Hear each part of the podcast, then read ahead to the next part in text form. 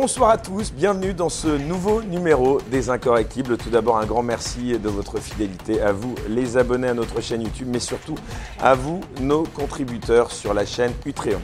Alors, pour cette nouvelle émission, eh j'ai choisi d'inviter euh, une personnalité particulièrement rare dans les médias et pourtant bien incorrectible et je vous la présente immédiatement. Elle s'appelle Loïc Lefloc-Prigent. Bonsoir monsieur. Bonsoir. Merci d'avoir accepté notre invitation. Je disais, vous êtes particulièrement rare euh, dans les médias, c'est donc euh, d'autant plus précieux de vous avoir. C'est pas forcément de ma faute. Hein. Eh bien justement, on va, on va peut-être en parler dans cette émission, justement, euh, des raisons pour lesquelles vous n'êtes peut-être pas autant invité que cela. Alors je vous propose tout d'abord, si vous le voulez bien, euh, de commencer en parlant un peu de vous, de votre vie et de votre carrière, pour vous connaître un peu mieux et surtout pour nous exposer eh bien, à quel point vous êtes plus que légitime sur les sujets énergétiques, vous l'avez deviné, dont nous allons parler ce soir. Alors tout d'abord, vous êtes, je crois, breton d'origine, né à Brest en 1943. tout d'abord, une question toute simple. Qu'est-ce qu'il vous reste de cette Bretagne où vous vivez encore, m'a-t-on dit? Ah bah Oui, il me reste une activité absolument euh, extraordinaire qui est la pêche. la pêche à pied. Donc j'ai fait euh, un, guide de la pêche à pied en Bretagne. J'ai fait des romans policiers bretons racontant un peu mon adolescence, euh, mais en façon policière dans les années 60. Je vais régulièrement chez moi. Et, l'activité la plus importante pour moi, c'est faire la marée. Euh, et les marées d'équinoxe, c'est-à-dire la prochaine marée de mars, et puis la marée de septembre. Et, euh, je fais la pêche à pied, c'est-à-dire qu'avec un avenot, je pêche euh, la crevette, et puis pendant la journée, je, je pêche également les crabes, les homards, mais à pied. Vous l'avez vu changer cette Bretagne, votre Bretagne? Vous l'avez vu changer? Énormément, énormément. Mais une fois que je suis sur l'estran, c'est-à-dire lorsque la marée est basse, euh, je, suis, je suis chez moi, je retrouve mes rochers, mes trous à homards, mais enfin donc ça, ça n'a pas changé. Voilà. Pour l'instant, pour l'instant, malgré tous les Parisiens qui viennent, qui viennent en nombre trop nombreux, surtout ne venez pas, il fait toujours mauvais. et voilà. Donc non, c'est chez moi. c'est chez vous. Et justement, alors en parlant de chez vous, parce que c'est aussi euh, un petit peu en France quand même, la Bretagne, euh, la France plus largement, euh, vous l'avez vu changer, Loïc Le Floch-Prigent Énormément aussi, et je dirais que comme je suis avant tout en tant que breton industriel, c'est-à-dire que l'industrie, je l'ai prise dans j'avais une atmosphère qui n'était pas du tout industriel autour de moi euh, et je suis devenu industriel parce que j'ai adoré les machines, j'ai adoré les usines, j'ai adoré les hommes et, les femmes qui travaillent dans les usines et, par conséquent euh, euh, j'ai vu la France s'appauvrir surtout dans les années où je suis parti en, Afrique et au Moyen-Orient, et quand je suis revenu, où à chaque fois je revenais, je me dis, mais c'est pas possible, on va pas continuer comme ça, c'est affreux. Les, gens sont en train de, tuer l'industrie euh, par petits bouts avec pour des tas de causes différentes. Mais enfin, euh, on, s'appauvrit de manière dramatique. Et, donc oui, je, l'ai vu changer du point de vue industriel et, hélas du point de vue énergétique. Nous avons l'occasion d'en parler. Alors justement, globalement, au-delà de l'énergie, comment vous expliquez Loïc Le Floch Prigent le déclin de la France depuis, selon vous, les années 70 Oh ben, il y a énormément de causes, mais euh, une des causes essentielles pour moi, euh, c'est euh, le fait d'avoir eu une attitude anti-industrielle, anti-scientifique et anti-technique. alors, il y, a énormément de, gens qui ont coopéré à, cette, à, cette, à cet imbroglio terrible, mais il faut dire que l'écologie politique, à un moment, y a mis du sien à un point euh, que euh, nous ne reconnaissons plus euh, la France. C'est-à-dire que nous sommes devenus incapables d'implanter une industrie sans avoir des, recours dans tous les sens. Et, nous, sommes, nous avons une administration, globalement, qui ne connaît pas l'industrie, qui est malveillante envers l'industrie. Et, nous avons surtout, surtout, un, grand nombre de nos élites politiques administratives qui n'ont jamais fait de, mathématiques, de sciences physiques et, d'économie. Et, là, c'est terrible. nous, sommes dans des, la plupart du temps dans des raisonnements politiciens et, complètement absurdes qui nous ont mis à mal et, qui nous mettent à mal encore aujourd'hui. Ce n'est pas fini. On, aurait pu imaginer qu'avec ce qui est arrivé avec le Covid, qui nous a en principe ouvert les yeux, qui nous a avec la, guerre en Ukraine qui n'aurait pu nous ouvrir les yeux, euh, j'imaginais que les gens disaient oui, on a compris maintenant, et ben non, ils n'ont toujours pas compris. Et, ça, c'est atroce parce que euh, on continue à s'enfoncer alors que nous avons tous les éléments pour, d'une part, comprendre ce qui nous est arrivé et d'autre part, corriger euh, les, choses qui nous sont arrivées de façon euh, positive, et il y a toujours moyen de, de, positiver, et, nous avons les moyens humains, euh, peut-être plus tout à fait financiers, mais au moins humains. Alors vous avez déjà amplement répondu à ma question, mais j'aimerais vous demander à vous qui avez connu de nombreux présidents de la République, qu'est-ce que vous pensez du niveau des politiques actuels, des hommes politiques actuels? Oh, C'est une catastrophe. Alors cette catastrophe, elle est, elle est double. La, première, c'est que euh, euh, on a perdu l'idée que euh, pour faire de la politique, il fallait avoir un mandat local. C'est-à-dire que le, fait d'avoir découplé en disant pas de pas de double appartenance. vous ne pouvez pas être maire et député, vous ne pouvez pas être ci et ça. C'est affreux, parce qu'il faut avoir un ancrage euh, populaire pour, pour comprendre ce qui se passe, pour avoir euh, des, les avis euh, du bistrot du coin qui vous expliquent que, la mesure que vous prenez est stupide et pour telle et telle raison. Il faut, avoir ce contact. Ce contact est rompu, c'est clair. Et puis la, la, deuxième chose, c'est que à mesure que l'écologie politique prenait de l'ampleur, on a déclenché les peurs. Et, et ces peurs, euh, conduisent à ce que nous avons aujourd'hui des enfants, des enfants apeurés à l'idée que la planète va, éclater, nous avons, peur de tout. Et, la première chose que, euh, que, que, je vois lorsque je vais dans des, dans des conférences multiples que j'essaie de donner, c'est quelqu'un qui lève le doigt, qui dit, bon, moi j'ai peur de ça. Vous avez peur de quoi de toute façon, vous, allez au cercueil, hein, un jour ou l'autre. Donc, euh, vous avez peur de la mort? Ben, ben, la mort va arriver un jour peut-être demain, peut-être après-demain, j'espère le plus tard possible. Donc vous n'avez pas. Pourquoi avoir peur? Et, donc cette peur est en train de, de, mettre à mal nos enfants, qui, à qui on, on, a donné la peur du Covid euh, en euh, leur disant mettez des masques, il ne faut pas que vous alliez voir grand-mère, il ne fallait pas que vous... Et puis on leur dit mais la planète va mal, et puis si et ça. Et, ça c'est, une, c'est une catastrophe. Que euh, nous partageons peut-être avec d'autres pays, mais euh, euh, moi, ça ne m'intéresse pas de savoir si les autres pays sont aussi bêtes que nous, mais on pourrait être intelligent. En parlant des hommes politiques, Emmanuel Macron, qu'est-ce que vous en pensez? C'est le pire des présidents, selon vous? Je, enfin, je continue à, à, considérer que lorsqu'il a dit qu'il était content d'être amateur, moi, il est peut-être content, mais moi, je suis pas content qu'il soit amateur. C'est tout. il faut. Euh, moi, je suis un, professionnel de l'industrie, un professionnel de la technique, un professionnel de, de, la science et de l'énergie. Je considère qu'il faut qu'on ait des professionnels partout. J'accepte euh, tout à fait que les gens soient des bons professionnels là où ils sont. Et quand on est dans la politique, il faut être un bon professionnel. Comment vous expliquez cette baisse du niveau de la politique et des politiques en général Une partie, à mon sens, a été euh, la, transparence sur la vie euh, intime et, la vie financière des, des, euh, euh, élus. C'est-à-dire qu'on a, on, a tellement introspecté ce qu'ils étaient, ce qu'ils faisaient. On les a, alors ils, sont prêtés. Hein, certaines ont accouché devant les devant les, journalistes. y a, chacun a mis un peu de sien pour montrer qu'il était proche du peuple, etc.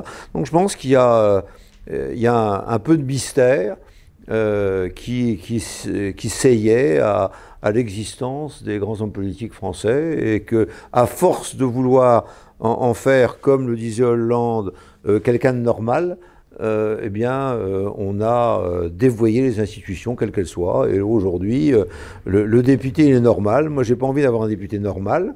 J'ai envie d'avoir un député. Le député, j'avais entendu. Qu'est-ce que j'ai dit? J'avais compris le député. Ah, je ne sais pas. C'est possible. J'ai peut-être dit ça. J'ai peut-être dit ça. Mais, mais en tous les cas, je, je pense que c'est terrible d'avoir des gens qui estiment qu'il faut qu'ils soient normaux, qu'ils disent tout ce qu'ils font, euh, comment ils vont scier ça, ce qu'ils mangent. Ça ne nous intéresse pas. Le, sujet, c'est le bien commun.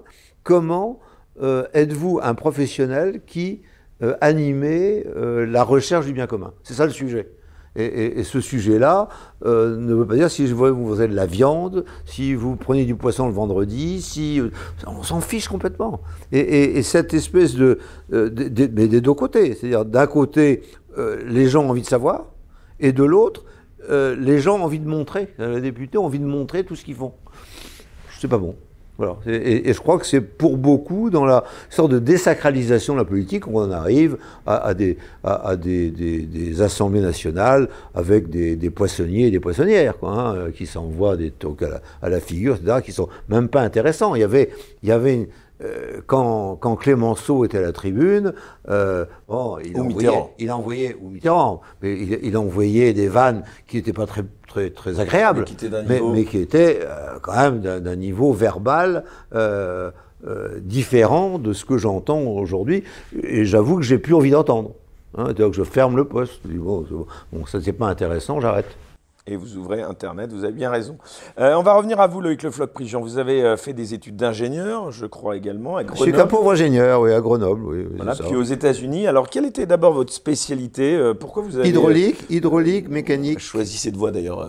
Hydraulique, hydraulique et mécanique. Je, suis, je, suis, je suis énergéticien, c'est-à-dire j'ai envie de dire que l'énergie est la manière dont l'ensemble de l'humanité s'est développée et, j'avais envie d'être dans l'énergie. J'ai choisi euh, l'hydraulique, mais euh, je suis parti après dans le pétrole, euh, dans le nucléaire. J'ai fait toutes les énergies possibles, y compris les nouvelles.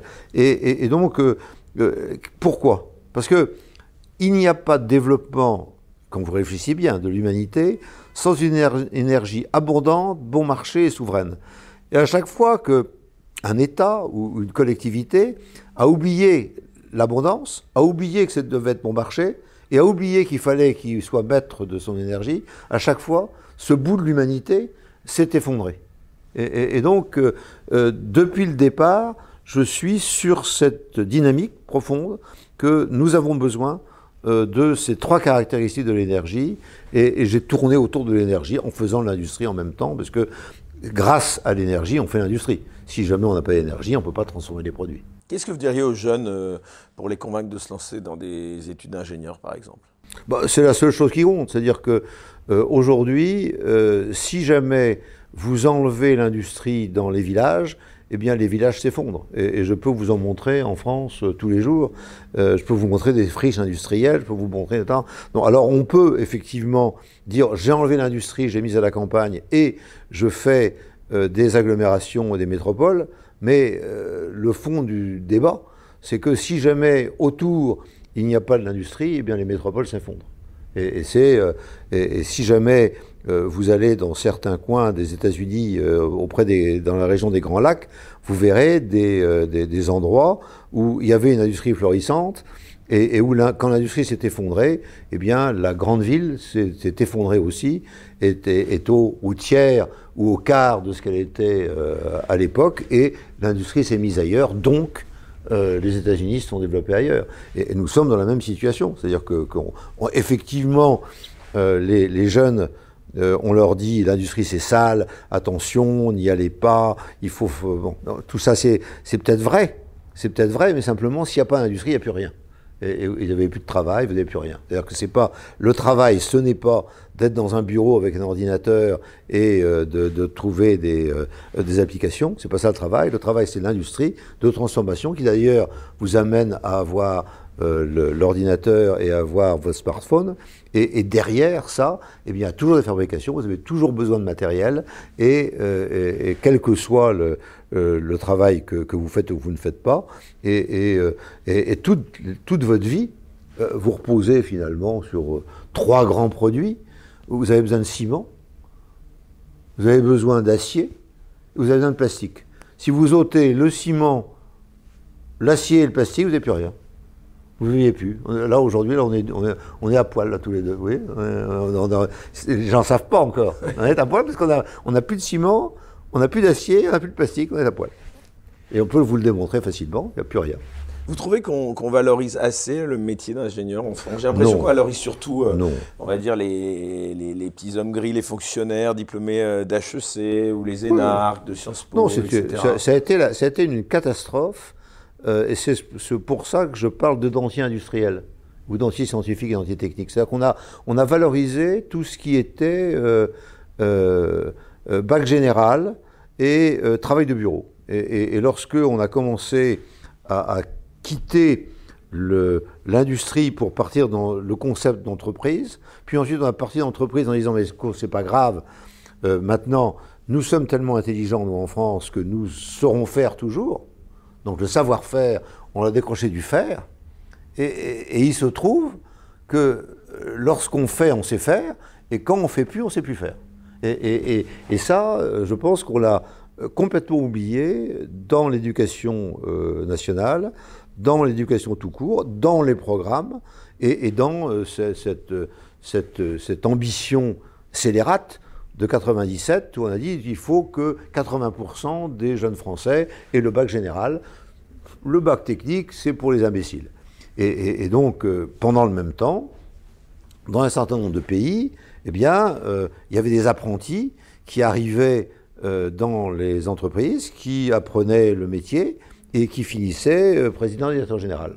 Et, nous, on n'imaginait pas que quelqu'un qui n'est pas le grand diplôme qui euh, euh, est l'inspection des finances ou l'Exmine, etc., que quelqu'un d'autre puisse accéder à un poste éminent dans l'industrie. Et, en cela, nous avons été étrangers à la, façon dont l'industrie s'est développée, y compris dans les domaines euh, de, des nouvelles technologies. On aurait pu imaginer qu'il euh, y avait une certaine égalité de, de, euh, entre ceux qui faisaient et dans les différents pays du monde, eh ben non, nous, nous, avons réussi quand même à mettre dans de nouvelles technologies des grands diplômés qui ont commis des échecs absolument. Oui, j'allais vous demander, c'est quoi un bon ingénieur, tiens? Un bon ingénieur, c'est celui qui voit à tout moment son produit, ce sur quoi il est en train de travailler dans la vie courante. C'est-à-dire que, quand euh, je, suis sur un, euh, sur un produit, que je réfléchis à ce produit, parce qu'il se trouve que je suis petit industriel dans la mécanique métallurgie aujourd'hui et que euh, j'ai plusieurs produits. Mais je me promène dans, dans, dans, la rue, je vais dans un, dans, un bistrot, je vais et je vois mes produits ou, ou des produits susceptibles d'être remplacés par mon produit partout où je vais. Donc c'est quelqu'un qui, qui vit son produit intensément et qui anticipe. Et qui anticipe, c'est-à-dire qui dit voilà ce que je pourrais faire avec euh, le matériau, le matériel, euh, les, idées euh, que, que, je peux avoir. C'est ça, c'est ça un ingénieur qui est, qui est toujours en train de, de regarder le présent et d'imaginer le futur. Alors, on va entrer dans le vif du sujet avec votre parcours, hein, qui est éminemment riche, c'est pour ça que je ne l'ai pas abordé en, début d'émission. Est-ce que d'abord, vous pouvez, vous, euh, nous raconter votre parcours avec le Floc Prigent pendant les années 70, avant d'occuper des postes à responsabilité C'était bien sûr sous François Mitterrand. avant François Mitterrand ou après François Mitterrand oh, ou pendant François Mitterrand? On va dire euh, avant, allez, 70, et puis euh, on va envoyer après. Alors, alors à, à, un moment, donc d'abord, euh, il, est clair que pour des, tas de raisons, euh, euh, je souhaitais la, victoire de François Mitterrand et à dans, mes modestes moyens, j'y ai contribué. Comment vous autour... situiez politiquement à cette époque? J'étais, j'étais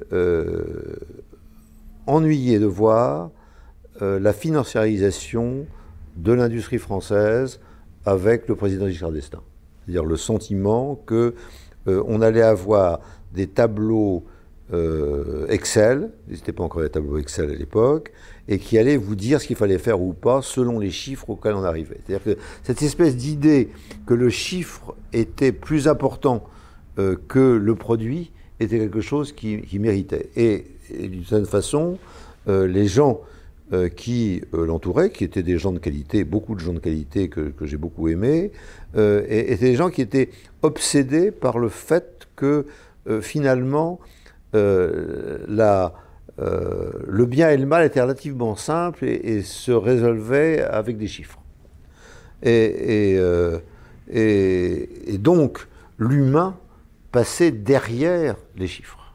Et, en tant qu'industriel, aujourd'hui comme hier, je considère que l'humain prime, qu'il faut savoir comment les hommes vivent une situation. Et, et je dirais qu'au pour euh, vous cacher, lorsque je, je, je recrute quelqu'un aujourd'hui, la première question n'est pas de savoir s'il a des diplômes, combien il veut gagner, etc. La première question, c'est est-ce que vous avez envie de travailler ou pas? Et c'est une question encore de plus en plus euh, euh, importante aujourd'hui, où les jeunes est-ce que, est que, vous aimez travailler Est-ce que vous voulez travailler Est-ce que, est que, vous êtes prêt à travailler? Oui, C'est les questions. Et, et, parce que rajouter combien de temps? Combien de temps, si vous voulez? Et oui, bien sûr.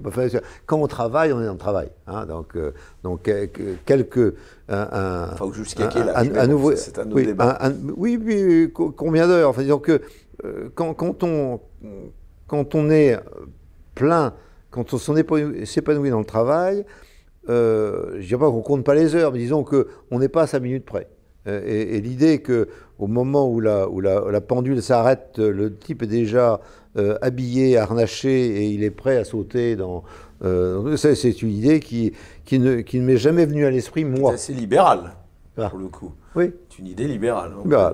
Alors, donc j'ai toujours été, j'ai toujours été, comme l'indiquait le président de la République, François Mitterrand, le mouton noir. C'est-à-dire que d'un côté, euh, les gens euh, de, considérés comme euh, libéraux méritaient avec leurs calculs, et de l'autre, les, les, gens de gauche avec leurs belles idées qui n'avaient pas de traduction dans l'efficacité méritaient aussi.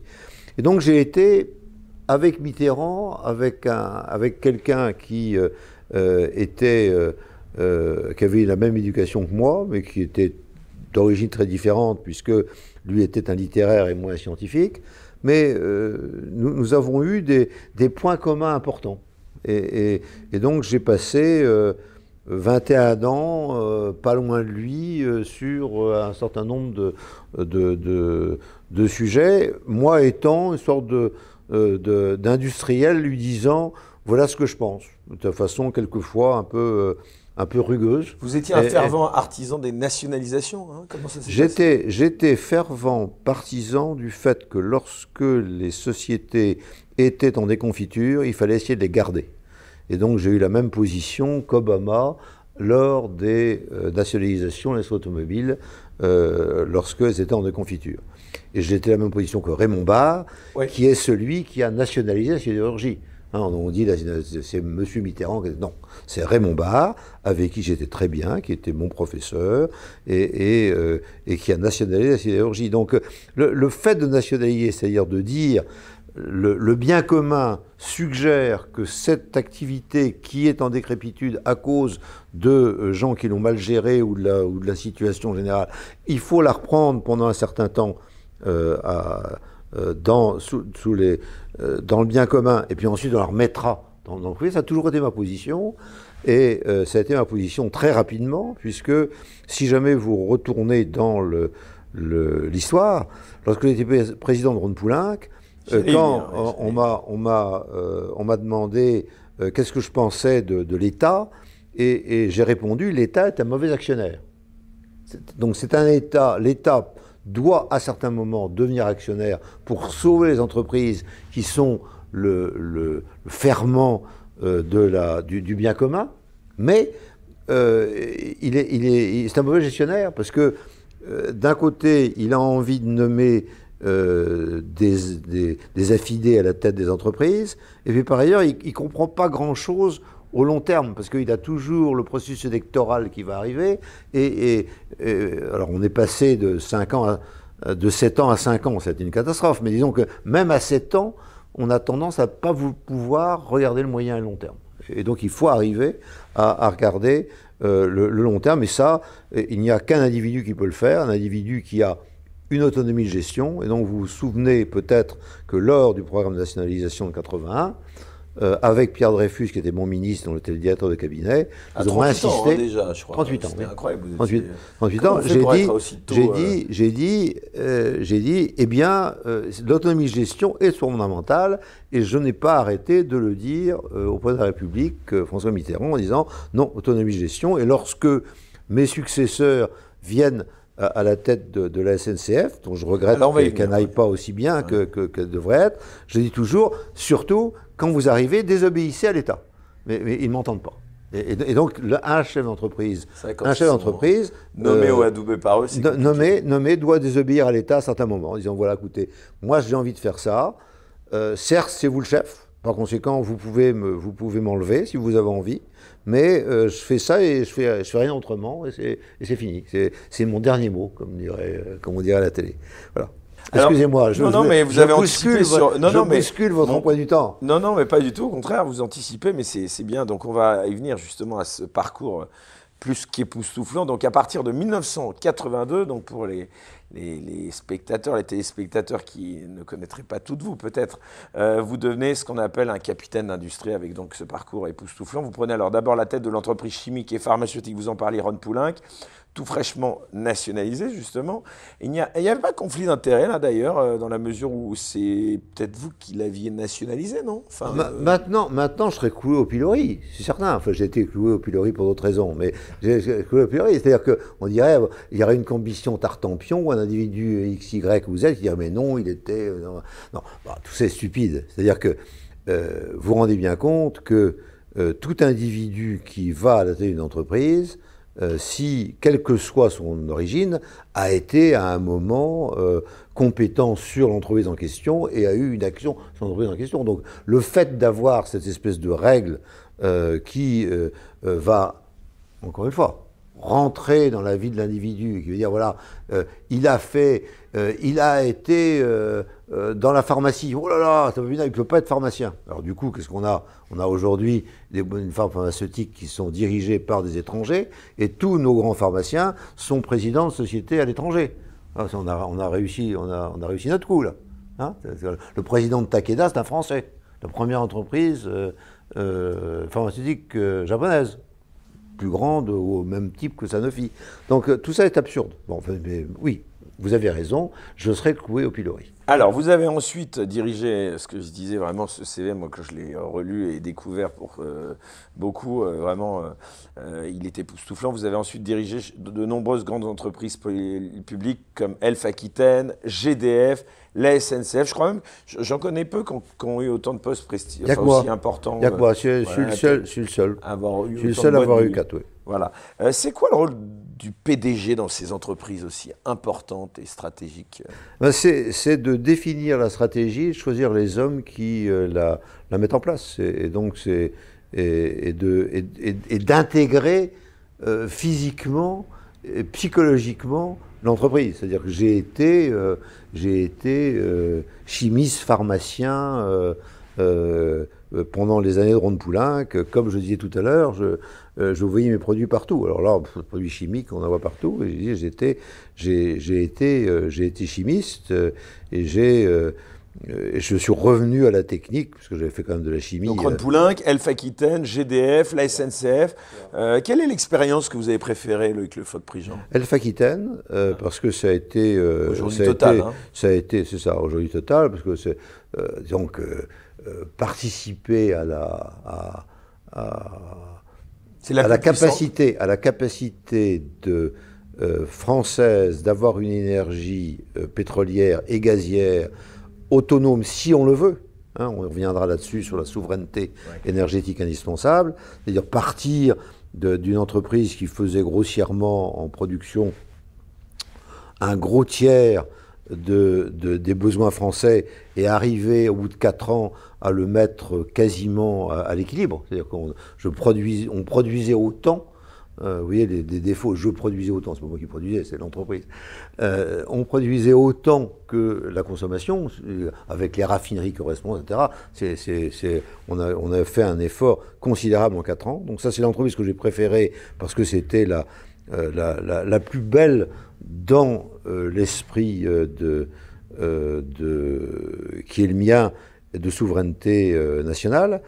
mais disons que euh, il y avait quand même un certain nombre d'éléments dans cette entreprise qui euh, avaient de mauvaises habitudes et, j'ai été obligé, au cours de cette période, de considérer que je ne pouvais pas euh, les virer sans perdre une grande partie du potentiel. Donc j'étais toujours dans cet équilibre, cet équilibre qui s'est vu par la suite lorsque j'ai eu des ennuis à, à ce propos. L'entreprise que physiquement m'a été la, pour moi la plus extraordinaire. C'est-à-dire qu'avec euh, des, gens qui sont dévoués, loyaux à l'entreprise, qui ont envie de faire des choses, c'est la SNCF. La SNCF, c'est une entreprise absolument, absolument magnifique. C'est-à-dire avec des gens, des, euh, un personnel absolument merveilleux. Qui, des, les régimes spéciaux de la SNCF, ça vous. Alors, alors après, alors après on, va, on, va, on, va regarder, on va regarder tous les avantages. Notamment. On, peut, on peut en parler sans s'étendre. Je vais vous dire en deux mots. Hein. Euh, en deux mots, euh, la SNCF euh, fonctionne en silo. Et par conséquent, vous rentrez dans telle catégorie et puis vous montez dans la catégorie. Bon, et puis personne n'a imaginé que partant de cette catégorie, vous pouvez aller dans une autre. Donc une fois que vous avez atteint 30, 35 ans dans un silo, vous êtes épuisé dans, le silo où vous êtes, et, on vous dit, ben, maintenant, vous pouvez prendre votre retraite. Bon. Et puis, euh, comme on prend la retraite à ce moment-là tôt, ben, on essaie de trouver un régime spécial pour qu'ils puissent prendre la retraite. Donc, donc euh, ensuite, euh, si vous, vous, réfléchissez un peu, vous apercevez que les patrons modernes et l'emploi moderne se fait avec un changement de position et un changement de spécialité au cours du temps. C'est-à-dire que vous ne pouvez pas dire aujourd'hui, je rentre comme ceci, conducteur euh, ou conducteur de travaux ou euh, euh, régleur dans une entreprise, et je passe ma vie à être régleur simplement en montant les échelons. Il va falloir qu'à un moment, vous disiez, ben, ça me fatigue, j'en peux plus. Et qu'est-ce que je vais faire d'autre? Donc on fait de la formation, et vous essayez de voir ce que vous faire d'autre. Dans ces, ces, entreprises comme la SNCF, les gens rentraient là-bas comme cheminots à un certain poste, dans une filière, dans ce que j'appelle un silo, et puis, ils montaient la filière, et puis au bout d'un certain temps, ils disaient, mais non, je ne peux plus continuer. Et effectivement, le conducteur de, de, euh, TGV, euh, au bout d'un certain temps, il est tout seul dans, son truc, il doit bouger tout le temps les mains ou les pieds pour que la, se continue, et, il n'est plus apte à aller beaucoup plus au-delà. Et ce qu'on lui propose, la qu'on lui propose, c'est un régime spécial et la retraite. Donc c'est la société et, là, euh, la société euh, tout court, la société française en général, et euh, la société SNCF qui est coupable de ce fonctionnement en filière. Alors on peut dire, ben, c'est pas bien, mais à ce moment-là, il faut changer le logiciel complètement de l'entreprise, et c'est ce que j'avais eu envie de faire euh, en discutant avec, euh, avec les gens, en allant les voir. en discutant avec les gens, justement, on dit souvent que ces entreprises sont indirigeables à cause donc, euh, du pouvoir des syndicats au sein de ces entreprises qui auraient le pouvoir. Est-ce que c'est vrai d'abord ça? Oui, non. Non, non, non, non, non, c'est vrai. Non, c'est, ils ont pas un les syndicats qui ont le pouvoir. Ils ont un poids, ils ont un poids très important. Mais un syndicat ne peut, en étant, en ayant un nombre d'électeurs relativement faible, ne peut conduire à une manifestation, conduire à des, euh, euh, à des grèves, que si il y a un accord sur la position qu'il prend. Et, donc le problème euh, que, nous, avons, les syndicats comme les patrons, c'est de bien voir si on répond bien aux soucis des gens. Et, un patron, ça, ça, va vous surprendre, mais ça va surprendre certainement nos, nos, spectateurs, c'est qu'un patron sait que la, revendication des syndicats n'est jamais la vraie revendication. Jamais. il y a toujours quelque chose d'autre. Et il faut aller chercher derrière. Jamais. C'est-à-dire qu'on vous dit, voilà, je vais faire grève si jamais j'ai pas une augmentation de 3% demain, etc. Et d'ailleurs, je vais faire grève, etc. Bon, cette revendication-là, bon, elle existe peut-être. Elle est mineure par rapport à la situation réelle. Et la situation réelle, euh, c'est en général que les entreprises ne savent plus où va le patron, ne savent plus quel est le, rapport entre le patron de l'entreprise et l'actionnaire, en l'occurrence le gouvernement, qui savent pas ce qui va se passer et qui ils, affichent une colère que le syndicat euh, dirige en disant ben, en fin de compte, si vous êtes malheureux, c'est parce qu'il vous manque 3%. Il dit oui, c'est vrai, c'est pour ça. Et on donne 3%, ça continue. Bon. Et, là, euh, aujourd'hui, aussi bien sur le transport que sur l'énergie, j'espère qu'on va y revenir, le problème, le problème que nous avons en France, c'est que les gens savent bien que la situation n'est pas normale, au sens non pas hollandien du terme, mais normal. C'est-à-dire que aujourd'hui, on vous dit il n'y a plus de pétrole, il n'y a plus de gaz, il faut absolument l'enlever, et dans le monde entier qui, soi-disant, se décarbone, le poids du charbon est passé de 23 à 27% pendant qu'on est en train de raconter qu'il faut plus de pétrole et plus de gaz. Donc vous voyez bien que les gens du pétrole en France, mais ils sont sans doute plus sensibles, disent mais où est-ce qu'on va? Les gens de, la SNCF, vous dit ben voilà, vous allez prendre, vous allez, marcher avec, euh, vous allez marcher, ensuite vous allez prendre le vélo, le vélo sera électrique, vous allez avoir des voitures, il n'y aura plus de voitures, et grâce au train, ça va aller. Ben, il dit, très bien, mais alors qu'est-ce qu'on fait pour le train? Qu'est-ce qu'on fait? Moi, sur, euh, sur un certain nombre de trajets, euh, quand j'étais président de la SNCF, donc en, euh, 96, il y avait un certain nombre d'heures pour aller d'un endroit à un autre. Aujourd'hui, on met une heure de plus. où est le progrès? Quel est le, sujet? Le sujet, c'est la maintenance. Quelle maintenance? Bah, La maintenance, c'est cher, donc on ne la fait pas, et ainsi de suite. Donc ces gens-là expriment vis-à-vis de leur entreprise un mal-être lié aux conditions dans lesquelles ils travaillent. Et ça, il faut le comprendre. Une fois qu'on a compris ça, après, que les revendications des uns et des autres soient désagréables, que les grèves soient stupides, etc.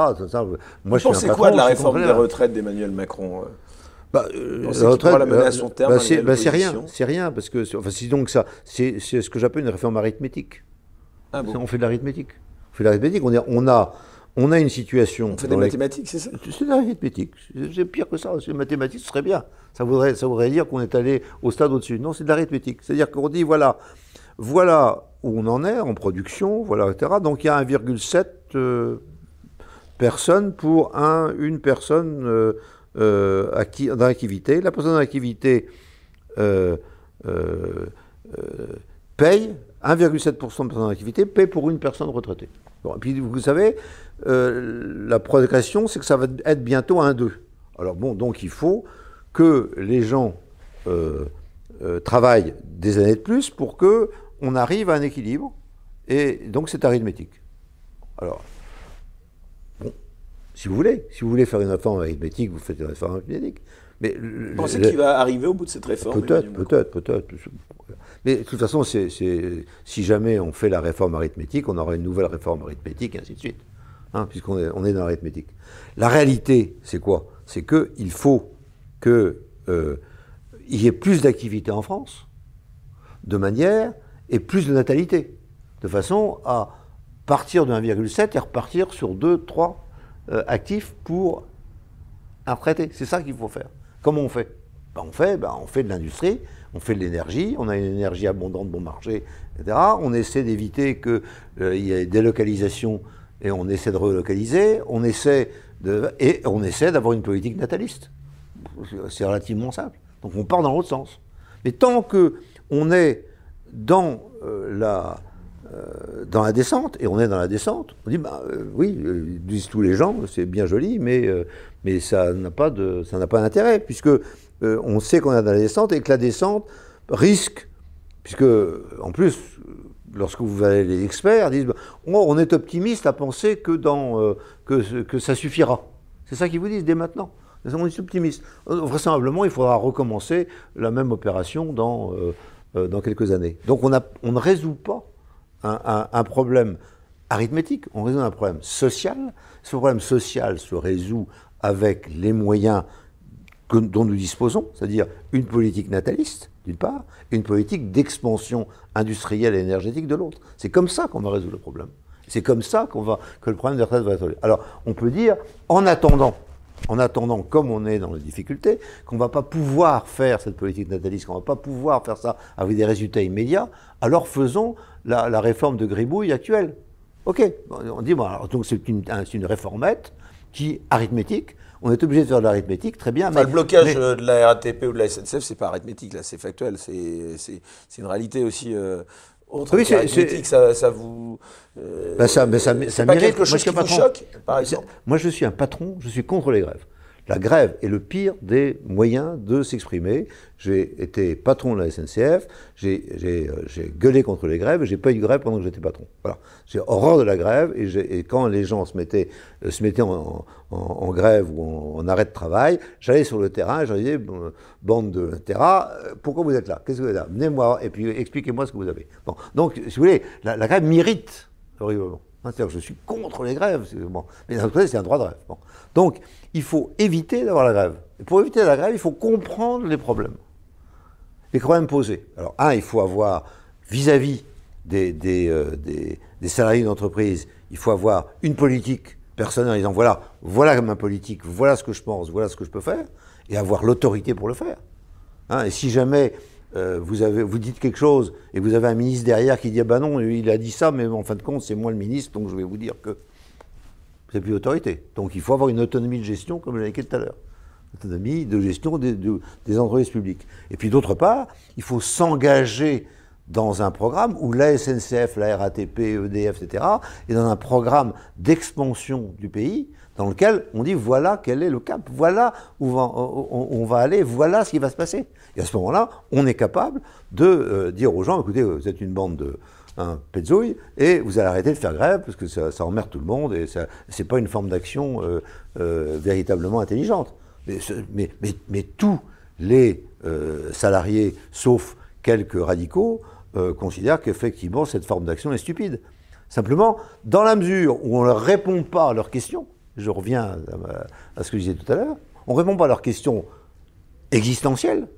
Ah, ils disent, bon, ça, ça, vaut mieux que rien, et puis comme ça, bon, on montre qu'on en a marre et qu'il faut qu'ils répondent aux questions. Et on prend le euh, petit truc euh, syndical euh, qui est de dire, voilà, alors c'est pas bien, 62 ans, c'est pas bien, 64 ans, etc. C'est-à-dire qu'on prend un totem prend, prend un truc, euh, un, marqueur, un totem. On dit voilà, c'est ça le totem. Et puis alors, puis alors, toute la presse se met sur le totem. Et puis on dit bah oui, quand vous dites 62 ans, vous êtes, euh, vous êtes euh, si, et quand vous dites 64 ans, vous êtes bon, vous êtes mauvais. Le bien, le, bien c'est 62 ans ou le bien c'est 64 ans. Tout ça c'est stupide quand vous réfléchissez un peu. Ça n'a pas de sens. C'est pas ça. vers quoi va la France? Est-ce que la France a envie d'aller vers l'expansion A envie d'aller vers euh, l'augmentation d'activité ou pas? Si elle va vers l'augmentation d'activité, ben, il faut qu'elle le démontre et que le gouvernement et les, aidé par les patrons d'entreprise, publics ou privés, disent ben oui, on est bien dans la même direction. Qu'est-ce qui est arrivé quand vous, vous réfléchissez? Quel est le projet de loi qui a été mis en relief sur le domaine industrialo-énergétique et qui est, le phare euh, du futur? C'est on va enlever les recours pour les éoliennes. C'est ça. La réponse à la situation dans laquelle nous sommes, moi, en tant qu'industriel, j'ai mon prix d'électricité, le 1er janvier 2023, a été multiplié par 6. OK Bon.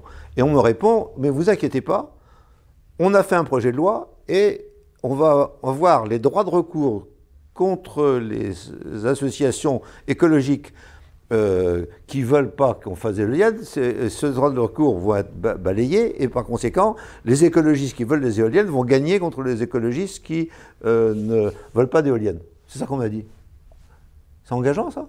En, quoi, en quoi est-ce que ça répond au sujet de l'ensemble de l'activité industrielle française qui dit on ne peut pas avoir, être en compétition avec nos euh, concurrents et nos concurrents étrangers si eux ont une énergie qui est six fois moins chère que la nôtre. C'est ça, ça, il n'y a pas de réponse à cette question. Voilà, vous voyez, c'est ça. Il faut, absolument arriver à bien comprendre que les organisations syndicales, les salariés ne sont pas des gens complètement en dehors du champ qui ont des espèces de, complots bizarres. C'est des gens qui vivent tous les jours et qui ont envie de savoir où on va. Eh bien, si vous savez, avec ce projet de loi sur les éoliennes où on va, euh, moi, vous avez, vous avez en face de vous le pape. Bah, écoutez, je suis honoré. Euh, J'espère bien. On va revenir, si vous voulez, un instant à votre expérience de grand patron. D'abord, euh, pas de questions euh, indiscrètes, que des réponses peut-être indiscrètes, si vous voulez pas y répondre. ah, mais il n'y a pas de problème. combien est-ce que vous gagnez à l'époque, sans être indiscret Ah, alors, je, je, donc mon salaire, mon salaire était, alors il faut, faut, faire attention parce qu'il y, y, a des francs et des euros. Alors j'ai commencé en francs et terminé j'ai terminé en euros. Euh, grossièrement, à, combien vous euh, grossièrement, grossièrement euh, sur mes différents postes, j'ai été à 600 000 à 800 000 euros par an. Par an, c'est ça. Ça. Ce qui t'a en plus avec la, ouais, était une somme quand même assez importante, pour ne pas dire euh, très importante quand même. Mais vous euh, qu'est-ce que vous pensez de ces critiques récurrentes non, non, euh, non, du salaire des grands patrons Non, alors, alors, ah donc 600 000 à 800 000 euros. Alors vous continuez plutôt que de dire c'est très important. J'étais à, chaque fois le 30e ou le 40e salaire de, de, la société que je dirigeais. C'est intéressant comme ah, propos quand même. Hein, il faut aller au-delà. Excusez-moi, vous êtes un peu. Chez Alpha Aquitaine, par exemple J'étais le 45e, je crois. C'est-à-dire que le président était le 45e salaire oui, de la c'était fixé par l'État, alors que moi, je fixais le salaire de mes, de mes directeurs, oui. Bon, en résumé, qu'est-ce que vous pensez de ces critiques récurrentes, euh, euh, comme quoi les grands patrons seraient trop payés? On entend beaucoup ce, ces moi, critiques. Moi, disons que moi, j'ai pas été payé comme ça. Donc, euh, donc c'est facile pour moi de dire, bah non, ils, faisaient ils font le même métier que moi, et puis ils sont beaucoup plus payés, euh, facteur 10 ou facteur, euh, ou facteur 20 ou au-dessus. Euh, moi, quand, quand j'ai été remercié d'Alpha-Aquitaine, mon successeur a demandé immédiatement trois fois plus que ce que je payais dans la journée. Et puis il a, obtenu donc, de l'État. Qu'est-ce que vous gagnez De l'État. Trois fois plus que ce que je gagnais immédiatement. Donc il a, il a eu son salaire multiplié par trois immédiatement. Je n'ai pas été jaloux, mais je, m'en fous complètement. Simplement, il faut savoir justifier le salaire qu'on a. Alors, par rapport au salaire de l'ouvrier, au salaire du cadre, il faut, savoir pourquoi. pourquoi. Et, euh, alors, il y a le, fait que euh, lorsqu'on est propriétaire, d'une partie des actions euh, et, ou qu'on a bâti l'entreprise, on a pris des risques et ma foi, il est justifié d'avoir la rémunération de ce risque. Mais lorsqu'on ne prend pas de risque et qu'on a euh, ce qui a été appelé les retraites chapeaux multiples et variées, là je dois avouer que je, je, trouve les parachutes, etc. Là je dois avouer que, que ça m'apparaît ça m'apparaît exagéré et euh, alors, la justification de, mes, euh, de, mes collègues, c'est de dire, mais on est payé comme euh, les autres aux États-Unis. ok, très bien, c'est vrai. C'est vrai. moi, lorsque j'allais, quand j'étais président de la Aquitaine, quand j'allais en Allemagne et que j'étais reçu par mes homologues énergéticiens de RWE, qui était la grande entreprise électrique, il disait, il, me méprisait en disant bon, euh, hein, déjà il est jeune et en plus euh, il, gagne rien du tout. Enfin bon, c'est un nul quoi. Hein. Donc il y, a cette notion euh, chez les patrons américains qu'ils ont réussi à, mettre dans une grande partie de la population des patrons qu'on est rémunéré selon ce qu'on vaut et, qu'il faut euh, avoir ce qu'on vaut, sans ça on ne vaut rien. Hein. et, ce qui a été euh, euh, le, sentiment d'un garçon que, dont on a beaucoup parlé, qui est Carlos Ghosn. Carlos Ghosn considérait que la manière dont on dont on le voyait, dont on lui disait bonjour, dépendait du salaire qu'il avait réussi à arracher à ses actionnaires. Et que si jamais il avait un salaire inférieur, c'est un nul. Et, je dirais que beaucoup de patrons américains, euh, lorsque j'allais euh, aux États-Unis, euh, la première chose qu'ils disaient, me disaient leur salaire. Ils disaient bonjour. en France, on dirait j'ai fait Polytechnique. Là, c'était bonjour, je vaux tant. Bon, très bien, parfait. Ben, Loïc Le Floch, je suis patron de machin, puis c'est tout. Je n'avais pas de raison de dire mon salaire, ai rien à foutre. C'est ça, il y, a eu, y a eu un emballement. Et l'idée qu'on était mal payé par rapport aux homologues américains euh, ou allemands ou, était quelque chose d'insupportable. Bon, moi, c'est pas vraiment, euh, c'est vraiment ma tasse de thé. Je sais que ensuite. Euh, euh, un certain nombre de, juges m'ont fait une mauvaise réputation, mais c'est pas mon sujet, c'est pas mon but dans la vie. À propos d'Alpha Aquitaine, qu'est-ce que vous pensez aujourd'hui de la tendance au bashing de ces entreprises euh, qui sont parfois vues comme polluantes, euh, notamment? Bah, Ça fait partie de l'anti-industrie, anti-scientifique et anti-technique dont je parlais tout à l'heure, au début de notre entretien. C'est-à-dire que on n'aime pas l'industrie et, on, pointe du doigt des industries qui sont on, fait l'anathème. Euh, des anathèmes sans arrêt. On revient, on revient aux guerres de religion et la, religion, c'est faut pas être sale. Alors faut pas être sale. Alors ce qui est pas sale, ben, c'est euh, le, smartphone et, l'ordinateur.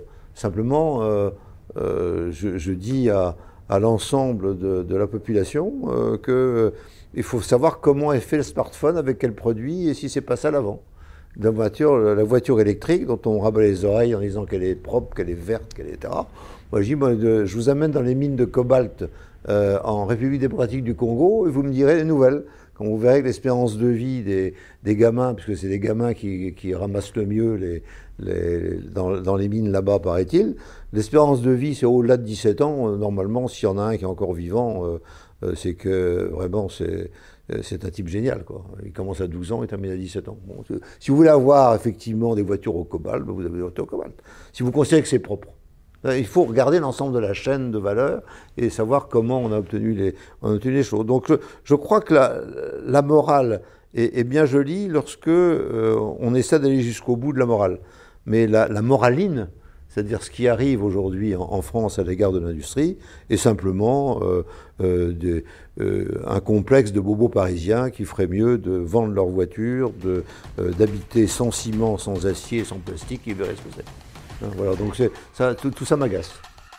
Pour voir la suite de l'émission, sans aucune censure, merci de vous abonner à la chaîne Les Incorrectibles Plus sur Utréon depuis le lien en description sous cette vidéo.